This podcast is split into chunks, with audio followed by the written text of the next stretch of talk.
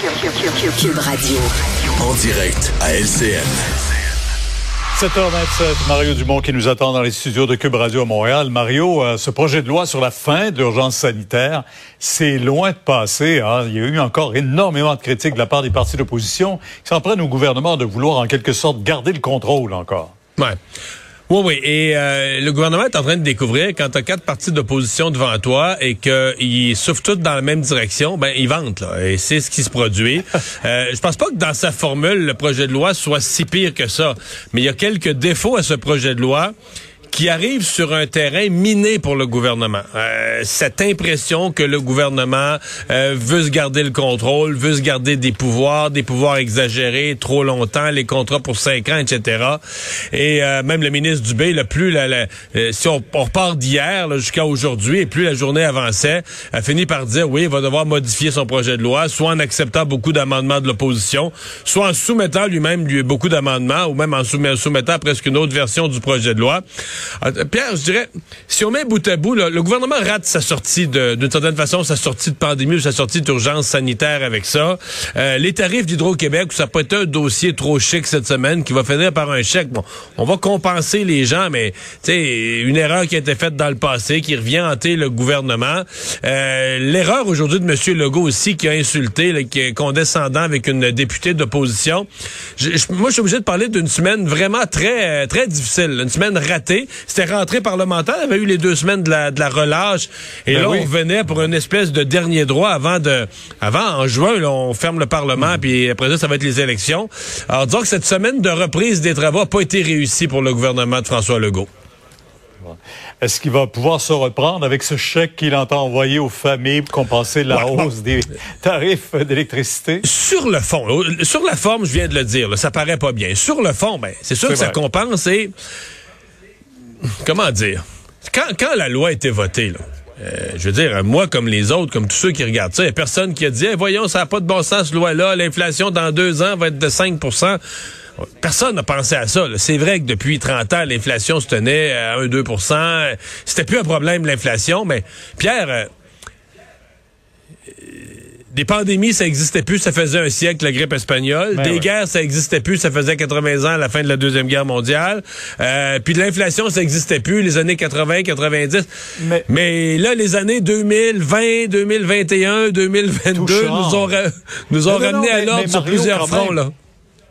Bon, mais même on a beau envoyer un chèque aux gens, il reste que c'est composé ces hausses-là. L'année d'après, si c'est juste 2 Ah ouais. on absorbera le 5 en plus. Vous C'est ça que ça veut dire. Tout à fait raison, tout à fait. Donc c'est pour ça que euh, est-ce que c'est la bonne méthode? C'est une méthode de compensation? Tu sais, c'est les pompiers qui arrivent, qui éteignent un feu dans l'immédiat, mais il reste un questionnement plus large là, pour le gouvernement sous sa, sa nouvelle formule qui avait de l'allure. C'est sûr que l'ancienne l'ancienne formule, c'est que la régie de l'énergie leur fixait le prix à tous les ans.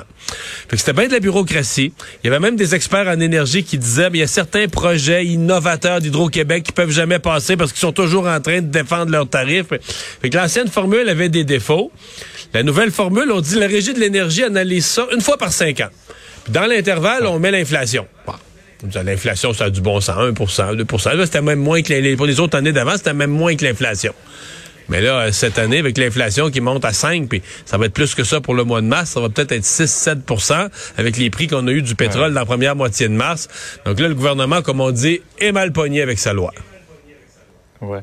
Parlons d'Ottawa maintenant. Je sais, Mario, que vous faisiez le calcul à chaque fois des engagements de Justin Trudeau pendant la pandémie. On parlait de la PCU, entre autres. Il y en a eu des milliards de dollars, mais il y a eu pour des millions de dollars de fraude également. Euh, Mais on n'a pas de chiffre là-dessus. Qui suit ça? Personne. En fait, en fait, euh, il y a deux hypothèses. Soit les fonctionnaires du gouvernement ne veulent pas, ou le gouvernement veut nous cacher, veut pas nous dire combien de dizaines, peut-être de centaines de millions il y a eu en fraude à la PCU. Ou sinon, et moi je pense plus que c'est le deuxième là, ils savent même pas. C'est tellement gros qu'ils sont même pas capables de l'estimer à ce point-ci. Euh, Pierre. euh, ce matin, je recevais une députée du, Bloc québécois, la députée de Terrebonne. Euh, le Bloc fait des démarches, essaie de savoir, pose des questions, mais c'est vraiment incroyable. Il y a de l'argent qui est allé à l'étranger. Donc, il y a de l'argent de la PCU, le payé par les contribuables, ou emprunté que nos enfants vont repayer un jour. Il y en a qui est allé à l'étranger. On sait maintenant qu'il y a des groupes criminalisés, des jeunes, des gangs de rue, tout ça, qui avaient mis en place des systèmes de fraude pour faire rentrer de l'argent pour payer les armes à feu qui mettent en danger la population de Montréal maintenant. Tu sais, c'est vraiment il fallait un programme d'urgence, mais c'était un programme d'un laxisme innommable. Et là, le laxisme se prolonge au point où on n'est même pas savoir, on n'est même pas capable de savoir combien, combien de cas de fraude il y a eu, combien de dizaines ou de centaines de millions ont été perdus. Et, on court pas après les gens. ni au point de vue criminel, ni au point de vue financier, on court après l'argent et les valeurs aussi. Il y a ça aussi qu'il faut nommer. Là. Et il semble plus facile de récupérer de l'argent auprès des gens qui en ont, en ont reçu, mais qui n'y avaient pas droit ou qui avaient droit moins. Voilà. Alors, merci Mario. Demain, on vous écoute dès 10 heures. Au revoir. Alors, euh, Vincent, euh, Arnold Schwarzenegger, je suis pas le, plus grand fan en soi d'Arnold Schwarzenegger, mais aujourd'hui, je dois dire, il a sorti la balle du stade. Là. Ouais, publiant sur de multiples plateformes là, euh, une vidéo où il s'adresse aux Russes. Lui, bon, c'est un, un Austro-américain. Dont, dont, le père a combattu avec les nazis. Là. Ben, exact. Alors, il a fait, d'ailleurs fait un lien avec tout ça, voulant dire la vérité au peuple russe. Donc, vidéo de 9 minutes, traduite là, en russe, où il s'adresse aux Russes, aux militaires russes, à Vladimir Poutine. Je fais d'ailleurs entendre un petit extrait, je vous le traduis par la suite. I'm sending this message through various different channels to reach my dear Russian friends and the Russian soldiers serving in Ukraine. I'm speaking to you today because there are things that are going on in the world that are being kept from you. Terrible things that you should know about. The strength and the heart of the Russian people have always inspired me.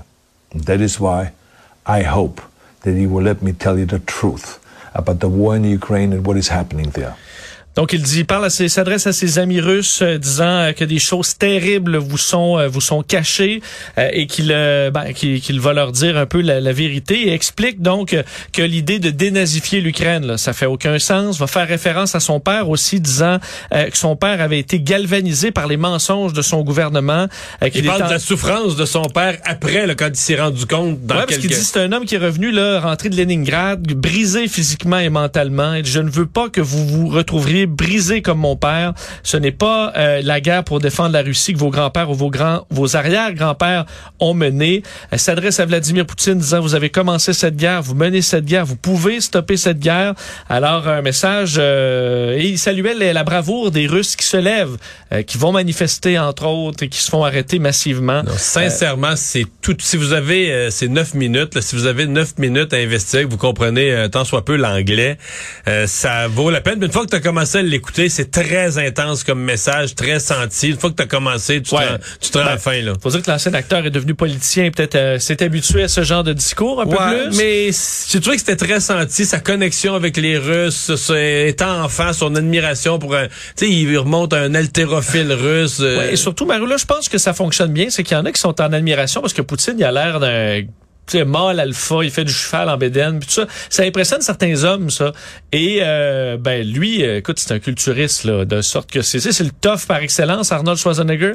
Donc ceux qui à qui Poutine va, non mais c'est sûr qu'un vibrer, un, jeune soldat russe qui écoute ça, puis qui dit gars, je vais dire la vérité, puis ça, c'est sûr qu'il était branlé là. Ouais. C'est sûr qu'il était branlé. D'autant plus que ce qu'il voit, si le jeune soldat russe est en Ukraine, ce qu'il voit en Ukraine, ça a plus l'air de corroborer la thèse de Schwarzenegger que la thèse que Poutine y a raconté avant de partir de chez eux. Effectivement. Alors, on espère que ça peut faire une petite différence. On, euh, on le salue. Merci Vincent, merci à vous d'avoir été là. Euh, rendez-vous pour la dernière de la semaine, demain 15h30. Je vous laisse au bon soin de Sophie Durocher.